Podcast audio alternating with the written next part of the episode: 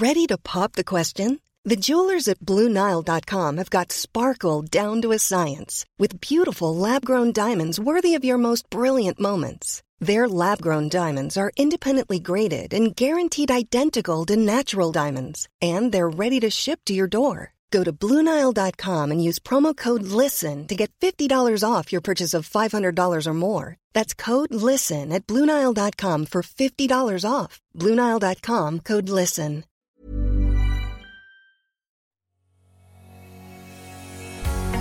Bonjour et bienvenue sur le podcast Explore Japon, le podcast qui explore le Japon sous toutes ses coutures. Des conseils voyages, de la culture ou bien de la vie tous les jours en passant par l'apprentissage du japonais, partons ensemble deux fois par semaine pour ce magnifique pays qu'est le Japon. Bonjour à tous, après quelques épisodes 36-15 ma vie où je vous ai raconté des petites anecdotes qui me font chaud au cœur quand j'y repense ou les magasins préférés sur Paris, après avoir fait un épisode démarche administrative qui va peut-être pas passionner les foules mais qui peut servir à certains, aujourd'hui on va repartir dans un truc plus sympa, on va repartir en exploration. On prend donc son petit sac à dos, sa carte, son appareil photo et un billet de train en direction de Fukuyama et sa voisine Tomonoura.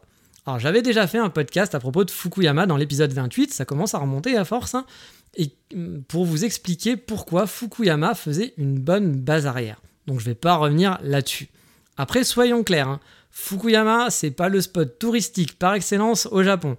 Mais si comme moi, vous vous en servez en base arrière, ou bien si vous êtes de passage pas très loin, la ville elle est pas totalement dénuée d'intérêt. Vous pourriez très bien passer une bonne journée sur place en passant par Tomonoura, une ville qui a sa petite réputation et qui n'est vraiment pas dénuée de charme elle non plus. Mais commençons par l'instant géographique et situons un peu Fukuyama. Fukuyama, bah, ça se situe entre Osaka et Hiroshima. Elle possède une gare Shinkansen, ce qui lui apporte un gros plus pour tous les trajets et pour y aller. C'est une assez grande ville parce qu'il y a tout de même 470 000 habitants. Bon, bien sûr, on est loin des villes comme Fukuoka, Hiroshima ou Kyoto, mais il y a tout de même de la vie en ville. En train, vous n'êtes vraiment pas loin d'Hiroshima. Vous êtes seulement à 20 minutes en Shinkansen, hein, bien sûr. Sinon, faut compter 2 heures en train local. Bon, là, du coup, vous n'êtes pas non plus super proche, il faut l'avouer. Et le Shinkansen, en vacances, avec un JR Pass, c'est pas cher. Enfin, ça vous coûtera rien du tout, même si vous avez le JR Pass. Mais sinon, c'est pas forcément ce qu'on va faire tous les jours. Sinon, votre budget mensuel va vite fondre au soleil. D'Osaka, faut compter 1h15 en Shinkansen, c'est un petit peu plus loin, mais en détrip, ça peut se faire. Et un peu moins de 4 heures en train local, Bon, là, on va peut-être oublier le côté train local. Donc voilà, vous situez un petit peu la ville. L'attraction principale se trouve juste à côté de la gare, vraiment. La gare Shinkansen. Et quand je dis juste à côté, je mens vraiment pas, vu qu'on a une vue imprenable sur elle quand vous passez en Shinkansen, c'est le château de Fukuyama. Je pense que c'est sûrement l'attraction touristique la plus proche d'une gare que j'ai pu voir au Japon. Il suffit de sortir de la gare, de monter trois marches et vous y êtes. Le château n'est pas bien grand, mais il est plutôt mignon et l'esplanade vous offre une vue vraiment sympa sur la ville, vu qu'elle est un petit peu en hauteur. Le château ne fait pas partie du club des rares châteaux d'époque, il a été bien abîmé pendant la Seconde Guerre mondiale et a été restauré dans les années 60. Sur le terre-plein, vous pourrez voir une énorme église, limite flippante, et plus imposante que le château même. Bon, c'est un fake finalement, c'est pas une vraie église, c'est un lieu pour des mariages. C'est en gros une mi-hacienda, mi-église, c'est un peu surprenant comme concept, mais c'est assez marrant à voir au final, même si c'est pas très joli, on se voit voir. Près de la gare, de l'autre côté du château, bah, il y a le centre-ville. il n'est pas bien grand, il y a quelques rues commerçantes qui ne sont pas les rues les plus animées que vous pourrez voir au Japon a priori. Hein. Je vais pas vous vendre du rêve, mais c'est pas, bah, pas non plus la ville la plus, avec la plus belle architecture. Hein. Honnêtement, c'est pas très très joli les rues de Fukuyama, en tout cas le centre. Mais pour une petite pause, ça peut être sympa aussi de voir bah, un autre Japon, un Japon un peu moins touriste, un Japon un peu moins euh, grosse ville. C'est rigolo, c'est pas joli, c'est pas le truc voilà qui est super waouh, mais ça peut être, si vous êtes curieux, ça peut être rigolo. Et, euh, et, si vous voulez vous faire du coup une pause café, parce que vous le savez maintenant, hein, j'adore le café, je vous invite à aller à Extractor Coffee by Nokoi. Le lieu est vraiment joli et le café de qualité. C'est un joli coffee shop avec une architecture qui est vraiment très très belle. Il y a du bois, c'est sur deux étages, c'est dans une petite rue de banlieue, euh, enfin rue de banlieue, une petite rue, je veux dire, calme. C'est un peu en dehors du centre-ville, il faut marcher une dizaine de minutes, de la gare de mémoire 10-15 minutes. Donc c'est un peu perdu, c'est une grande maison, une grande maison transformée en coffee shop. C'est très très beau. Euh, moi j'avais vraiment bien aimé me poser là-bas. Euh, le lieu était vraiment chouette. Et il n'y avait pas grand monde en plus, à part quelques habitués. Bon, Vous l'avez compris aussi maintenant, Fukuyama, c'est pas the place to be niveau pôle touristique. Cependant, on peut passer une belle journée sur place, non pas en restant à Fukuyama, mais en faisant deux trois petites choses à Fukuyama, puis après en allant prendre un bus direction Tomonoura. Pour ça, bah, donc, il suffit de prendre un bus à la gare directement qui vous amènera en 40 minutes environ.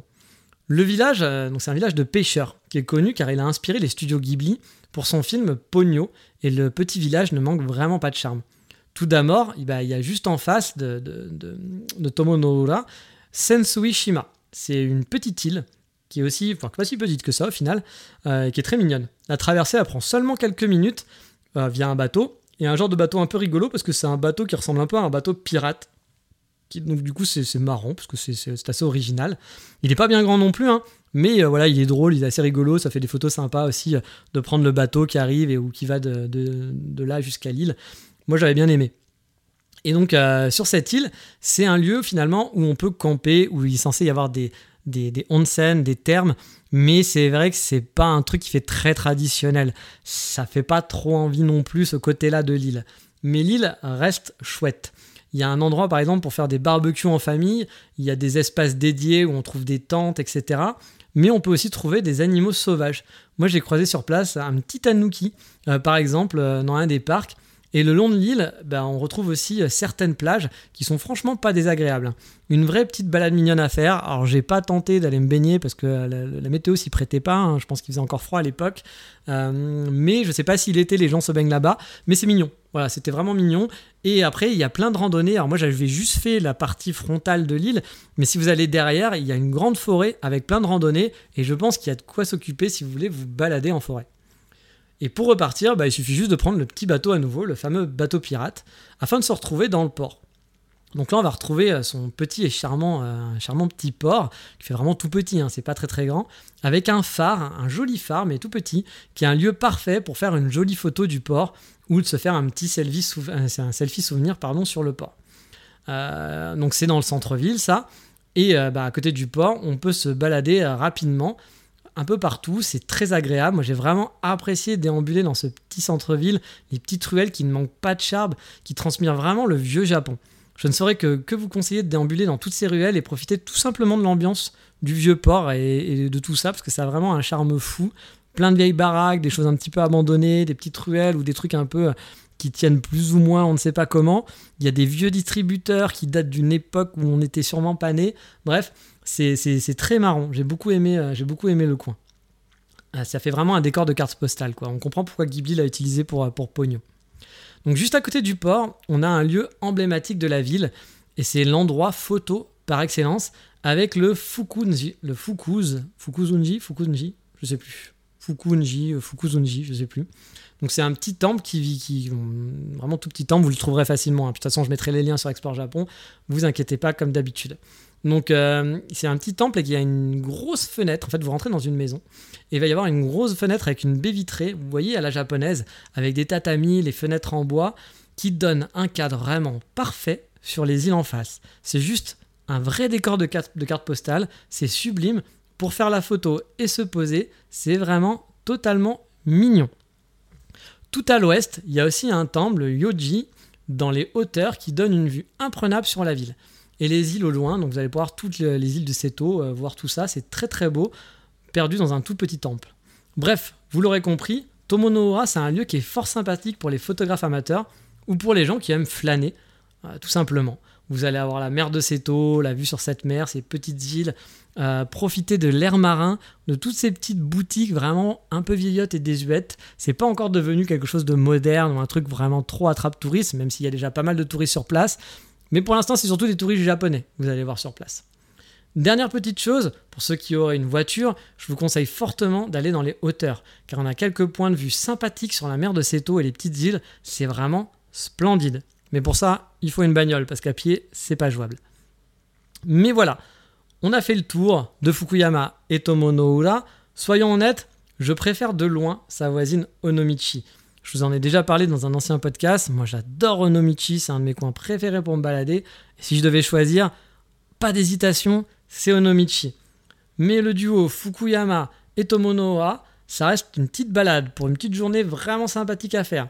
Après, voilà, c'est pas un truc que je conseille encore une fois si c'est votre premier voyage au Japon ou si vous avez pas trop de temps. Ça, c'est plus pour les gens qui vont avoir le. Fois, ça fait déjà la 2, 3, 4 fois que vous venez au Japon et qu'à force, bah, vous avez fait tous les gros trucs touristiques et vous voulez découvrir un petit peu plus.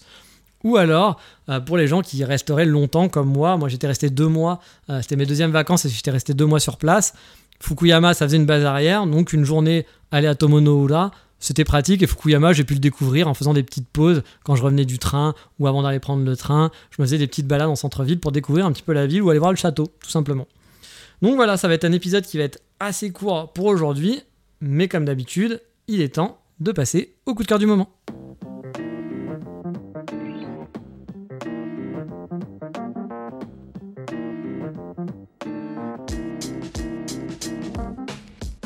Et mon coup de cœur du moment, ça va être pour un magazine qui n'est pas sorti encore quand j'en parle aujourd'hui.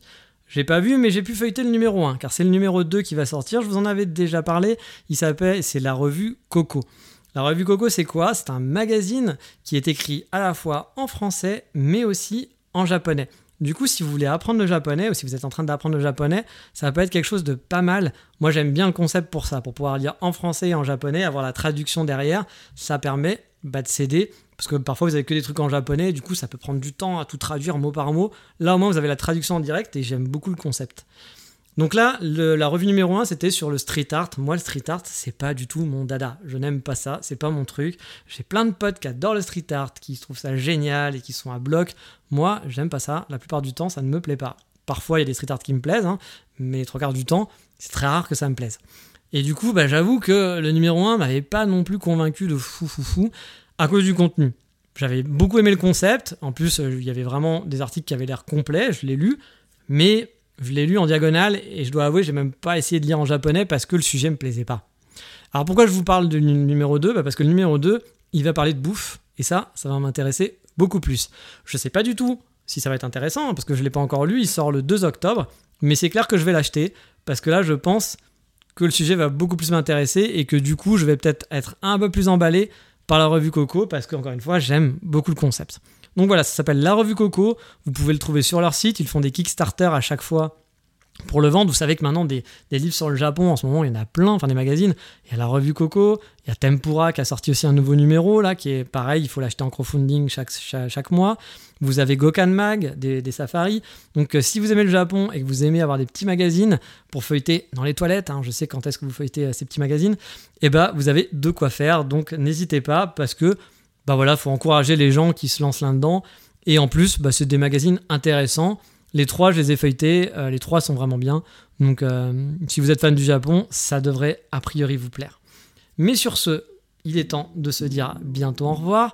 N'oubliez pas, encore une fois, la fameuse FAQ. Je sais qu'à chaque épisode j'en parle, mais c'est encore, il est encore temps de pouvoir m'en envoyer, de m'envoyer donc vos, euh, vos petites questions. Si vous avez une question sur ma vie au Japon, sur le Japon en général, sur un truc un peu générique de voyage, vous demandez mais comment on fait ça ou comment les Japonais font ça ou comment ça se passe, je suis pas sûr de pouvoir tout vous répondre. Hein. Je ne connais pas parfaitement le Japon, mais si je peux le faire, ça sera avec plaisir.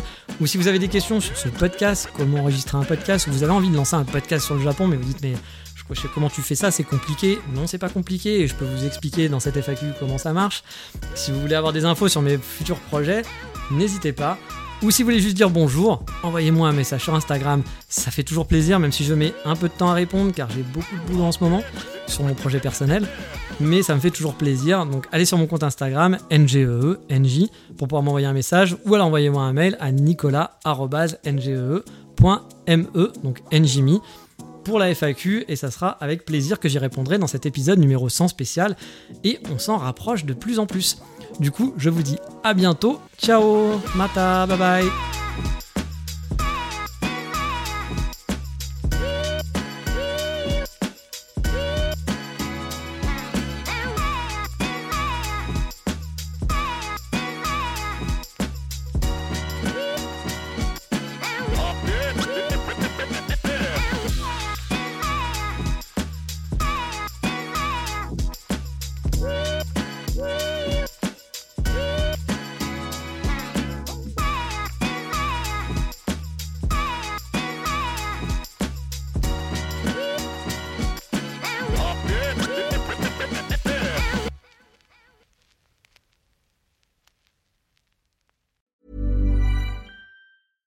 Even when we're on a budget, we still deserve nice things. Quince is a place to scoop up stunning high-end goods for 50 to 80% less than similar brands. They have buttery soft cashmere sweaters starting at $50, luxurious Italian leather bags, and so much more. Plus, Quince only works with factories that use safe, ethical, and responsible manufacturing. Get the high-end goods you'll love without the high price tag with Quince. Go to quince.com/style for free shipping and 365-day returns.